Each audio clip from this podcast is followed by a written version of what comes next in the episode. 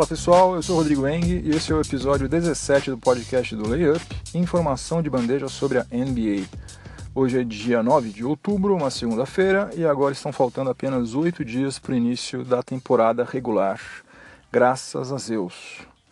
Hoje o assunto, os assuntos, melhor, melhor dizendo, serão três. As contusões, né, porque a temporada nem começou ainda e já tem gente seriamente contundida o falecimento de Connie Hawkins e a possibilidade ainda remota de que as regras dos playoffs sejam alteradas. Então vamos lá, vamos começar.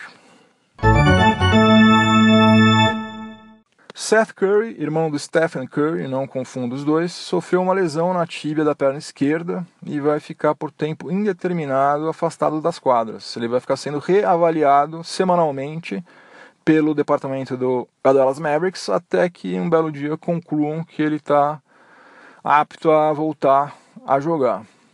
E o que ele sofreu, na verdade, foi uma fratura por estresse, que é um negócio, é quase como se fosse uma fratura espontânea, assim, não é o caso dele ter caído no chão de mau jeito ou ter batido a perna, não é isso. É o esforço repetitivo, né? É, um belo dia ele começou a sentir dor na perna, foram tirar uma chapa, um raio-x, ressonância, sei lá o que, e viram que estava fraturado.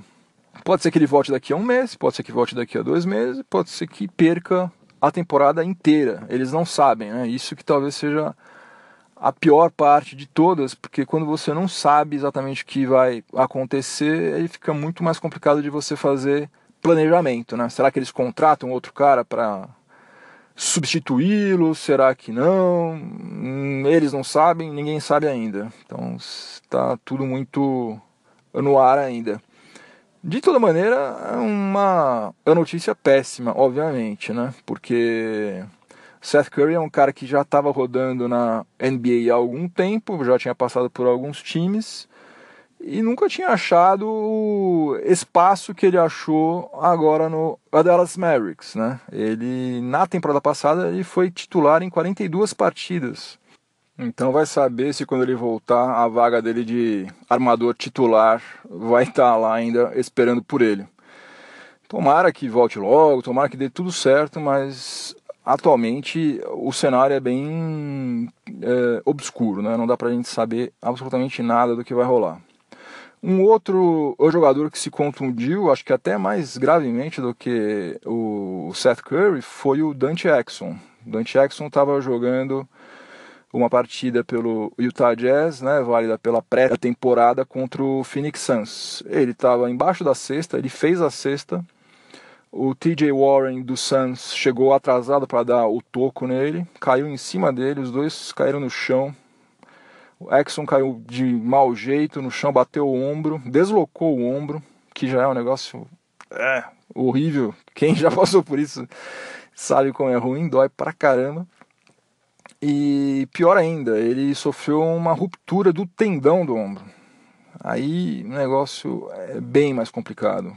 Vai ter que passar por cirurgia, fisioterapia, um processo de reabilitação aí que certamente vai levar meses. Então há grandes chances de que ele perca a temporada 2017 e 2018 inteirinha, que seria uma pena, um, uma coisa muito triste no caso dele, mais, né, em qualquer jogador que fique impossibilitado de jogar já é um negócio triste. No caso dele é um pouco mais triste porque ele já perdeu a temporada 2015-2016 inteirinha porque ele teve aquele é, rompimento do é, ligamento cruzado é, do joelho. Né? Não jogou um jogo sequer naquela temporada. Então, dos quatro anos de contrato dele com o Utah Jazz, ele corre o risco de só atuar em dois anos. Ele está entrando agora no último ano dele, que é justamente quando ele deveria ralar dentro de quadra para poder ou conseguir uma extensão contratual, uma renovação contratual, ou então chamar a atenção de uma outra franquia caso eventualmente ele se torne um free agent. Só que ele não vai ter chance de fazer nada disso, vai passar os próximos meses aí as voltas com hospital, médico, fisioterapia, gesso. Realmente é um negócio bastante chato. E, ironicamente, foi nesse ano que a NBA resolveu esticar o calendário da a temporada regular, né? ela está iniciando 10 dias antes, justamente para poder eliminar completamente aquelas sequências que havia de quatro jogos em cinco dias.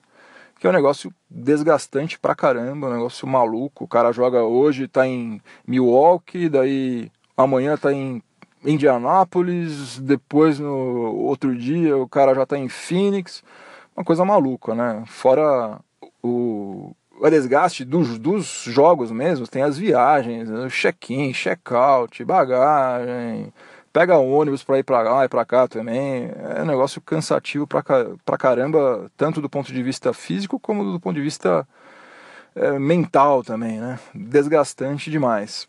E eles haviam feito uma correlação aí entre essas sequências de quatro jogos em cinco dias com lesões. Então, puxa vida, vamos fazer isso aqui, vamos iniciar mais cedo, porque a gente corre. Uh, aliás, a gente vai ter a chance de, quem sabe, eliminar ou reduzir bastante as contusões. Só que a temporada nem começou e já tem dois jogadores jovens né, que estão seriamente contundidos. Uma pena, realmente. Eu não tenho prazer nenhum em ficar dando notícias ruins, mas infelizmente é o que nós temos para hoje. Faleceu na sexta-feira passada Connie Hawkins, aos 75 anos de idade, vítima de complicações de um câncer que ele tinha desde 2007. Você pode me perguntar, puxa vida, mas eu não faço a menor ideia de quem foi Connie Hawkins. É o seguinte, ele foi um dos maiores alas que já passou pela NBA em todos os tempos. Membro do Hall da Fama desde 1992, um dos maiores ídolos de todos os tempos do Phoenix Suns. Jogou no Los Angeles Lakers e encerrou a carreira dele é, no Atlanta Hawks. Aliás, a carreira dele é, é completamente atípica. Você pode procurar que não vai encontrar nada sequer parecido. Connie Hawkins já tinha status de estrela muito jovem. Ah, com 11 anos ele já enterrava. Super atlético, super ágil. E ele era um dos ratos dos, do, das quadras lá em Nova York, né? principalmente lá no Harlem. É, nos anos 60 ele jogava direto naquele Hooker Park, né? famosíssima quadra por onde passaram Karim Abdul-Jabbar, a Dr. J. Juntava um monte de gente lá só para vê-lo atuando novinho ainda. Só que, mesmo ele sendo um craque já desde cedo, ele só chegou na NBA quando ele tinha 27 anos. E não foi por é culpa dele, né? O que aconteceu com ele foi um negócio meio bizarro. Ele ele estava no primeiro ano da University of Iowa quando estourou um escândalo de vendas de resultados lá no comecinho dos anos 60, em 1961. E daí um dos pivôs desse escândalo aí mencionou o nome dele em uma entrevista. Mencionou apenas, não deu nenhuma prova de que ele estava envolvido, evidência, nada. Isso já foi suficiente para que Connie Hawkins fosse expulso da faculdade e que a NBA é, proibisse ele de ingressar na liga. Então, a carreira dele, logo no comecinho, já sofreu um revés fenomenal. Né? Aí ele fez o que? Ele foi atuar na American Basketball League, que foi uma liga que durou apenas dois anos estraçalhou lá, detonou, foi cestinha, MVP, só faltou fazer chover. Depois ficou três anos viajando com o Harlem Globetrotters, que você sabe, né? Não é um time oficialmente, é só de exibição, né? Ficava fazendo aquelas exibições. Ele só voltou a atuar profissionalmente em 1967, quando ele foi contratado pelo Pittsburgh Pipers, que era uma franquia da American Basketball Association, a ABA, que começou a funcionar na temporada 1967-68. E ele já chegou chegando lá, já foi campeão de cara. O único título, aliás, que ele tem como profissional foi esse, na a temporada 67-68. Foi MVP, cestinha da liga. Deu um recado, né? Olha, eu não sou um cara só para ficar fazendo exibição por aí. Eu jogo bola mesmo. E paralelamente ele estava movendo uma ação, um processo judicial contra a NBA, alegando que ele estava sendo impedido de trabalhar sem razão nenhuma, porque não tinham absolutamente nada contra ele. Ele entrou com uma ação é, solicitando, requerendo 6 milhões de dólares em indenizações, que é uma fortuna hoje em dia e naquela época era muito mais ainda. Aí o processo foi rolando, rolando, rolando, chegou num ponto que a NBA falou: quer saber, vamos fazer um acordo com ele. Fizeram um acordo, em vez de pagar os seis que ele estava requerendo, eles aceitaram pagar 1 milhão e 300, que já está de belíssimo tamanho, e também permitiram finalmente que ele pudesse entrar na NBA, que aconteceu em 68, quando ele foi contratado pelo Phoenix Suns onde, como eu já falei, ele se tornou um dos maiores ídolos de todos os tempos. E tem uma outra coisa, assim, ele é o grande ídolo de vários dos, dos ídolos da minha geração, né? Eu já tenho 45 anos, então os meus ídolos quando eu era moleque era Magic Johnson, Larry Bird, Dr. J, Dominic Wilkins. Então ele era o grande ídolo desse, desses caras aí. Se você for, por exemplo, falar com o Dominic Wilkins, pedir para ele citar quais eram os grandes ídolos que ele tinha quando ele era criança, você pode ter certeza que ele vai colocar na, lista dele Connie Hawkins. Mas ele também era ídolo de jogadores da atualidade, como por exemplo Kevin Love. Kevin Love usava o, o número 42 é, no Minnesota Timberwolves exatamente porque esse era o número usado por Connie Hawkins ao longo de toda a sua carreira na NBA. E por que que a Kevin Love tinha essa idolatria por, pelo, pelo The Rock, como ele era conhecido? Porque Connie Hawkins jogou no mesmo time que o pai do Kevin Love jogou no Lakers junto com o Stan Love. E o Stan Love contava tantas histórias pro Kevin Love das coisas que o Connie Hawkins fazia em quadra, de como ele era incrível, como ele era atlético, ágil e tal, que o, o Kevin Love ficou com isso aí marcado, né? Depois, mais velho, passou a ver é, vídeos dele e tal, e, enfim, o Connie Hawkins virou um grande ídolo do Kevin Love. Então é isso, gente. Perdemos Connie Hawkins. Se você quiser ver ele em ação, é, eu publiquei um, um, um, post sobre, sobre ele recentemente. Não, agora não me lembro mais se foi ontem, se foi no sábado, mas enfim, se você entrar no layup.com.br, você vai achar lá rapidinho. Tem a matéria sobre ele, sobre a vida dele, carreira dele, e também tem o vídeo oficial da NBA que foi feito em sua homenagem. Então, rest in peace, Connie Hawkins. Já faz um bom tempo que o, nível técnico dos times que integram a Conferência Oeste é sensivelmente superior, de modo geral, né, é, do que o nível técnico dos times que fazem parte da Conferência Leste. E também, por conta disso, já faz um bom tempo que muita gente sugere que as regras de chaveamento dos playoffs sejam alteradas. Como vocês sabem, desde 1946, desde quando a NBA foi criada, a gente sempre tem de um lado os times do leste e do outro lado os times do oeste. Esses times vão se matando né, em uh, séries de playoffs até chegar à final entre um representante do leste contra um representante do oeste. Tem sido assim há mais de 70 anos.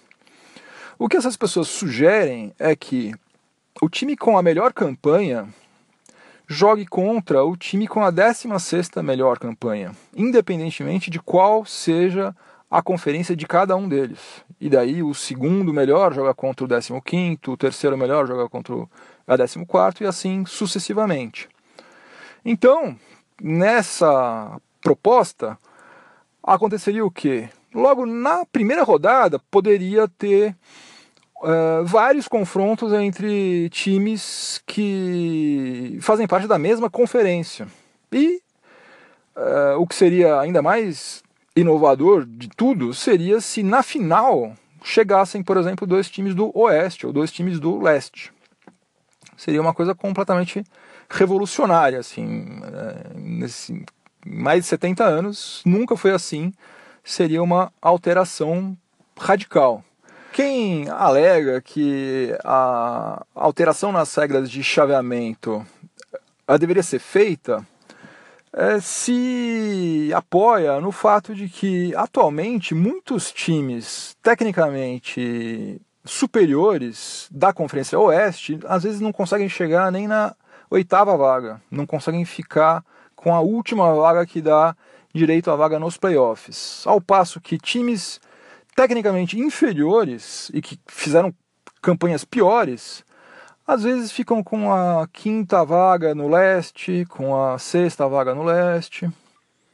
Essa alteração teria pelo menos duas consequências imediatas que a gente não pode negar que seriam ótimas. Uma delas é o fato de que tudo passaria a ser resolvido exclusivamente na base do mérito, mérito próprio. Né? Então, a situação de cada franquia nos playoffs seria resolvida com base exclusivamente no que a franquia realizou durante a fase regular, independentemente dela ser da Conferência Leste, Oeste, tanto faz. A outra vantagem é que a gente passaria a ter uma final entre os dois melhores times da NBA, coisa que não está assegurada uh, pelas regras uh, que vigoram desde 1946, porque se os dois melhores times estão do mesmo lado, vamos supor que os dois sejam do leste ou que os dois sejam do oeste, eles vão se matar antes de chegarem na final, porque é, pelas regras atuais, cada conferência só pode ter um representante. Então, essa alteração faria com que a gente passasse a ter a gente ia ter certeza absoluta de que os dois times finalistas seriam os dois melhores times da liga. Bom, tudo que eu falei até agora não é exatamente uma novidade, né? Porque esse assunto já está sendo debatido há um bom tempo. O fato novo mesmo é que Adam Silver, comissário da NBA, declarou recentemente que a liga estuda de fato promover algum tipo de alteração nas regras de chaveamento dos playoffs. Só que, ao mesmo tempo que ele falou isso, ele também disse que implementar essa alteração vai ser um negócio bastante complicado. E deu a entender que não é nada que a gente possa esperar que aconteça tão cedo. A complicação está onde nesse papo todo? Está no seguinte: se a gente não vai mais considerar as conferências na hora de fazer o chaveamento dos playoffs, então todos os 30 times vão ter que se enfrentar durante a fase regular o mesmo número de vezes, coisa que não acontece atualmente. Atualmente, como vocês sabem, times que fazem parte da mesma conferência jogam entre si mais vezes do que times que fazem parte de conferências diferentes. Então, se fossem se fosse ser implementada essa alteração, a gente teria, por exemplo, o Miami Heat enfrentando o Portland Trail Blazers, que são duas franquias que ficam em extremos opostos dos Estados Unidos, o mesmo número de vezes que, por exemplo, o Brooklyn Nets enfrentaria o New York Knicks, que são duas franquias que estão localizadas na mesma cidade. Só tem duas formas de acontecer isso. Uma forma é ter mais viagens, né? Se vai ter que jogar mais vezes contra times da outra conferência, né, que fica do outro lado do país, você vai ter que necessariamente viajar mais. Viajar mais é tudo que jogadores, técnicos, uh, preparadores físicos, ninguém quer isso aí. Tudo eles estão todos eles fugindo disso. Exatamente, o calendário desse ano foi feito e alterado justamente para evitar isso. A outra forma seria reduzir o número de partidas que cada franquia realiza durante a fase regular. Né? São 82 atualmente sei lá, baixar isso para 66, talvez, 70, não sei, algo, algo assim. Só que daí entra um outro problema. É o problema que, havendo menos jogos, vai haver menos receita. Menos receita de TV, menos receita de ingresso, menos receita de restaurante das arenas, de. enfim, de tudo. E quando a coisa pega no bolso, ninguém quer fazer alteração nenhuma. Todo mundo quer deixar a coisa exatamente do jeito que está. Até porque nunca se ganhou tanto dinheiro na NBA e não vão querer abrir mão disso agora, né?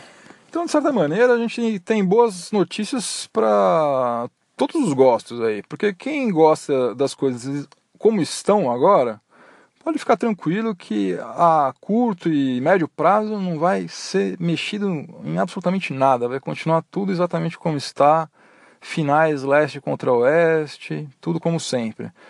E quem gostaria de ver as coisas sendo alteradas, também pode ficar com uma pontinha de esperança, porque o assunto está sendo considerado, pelo menos.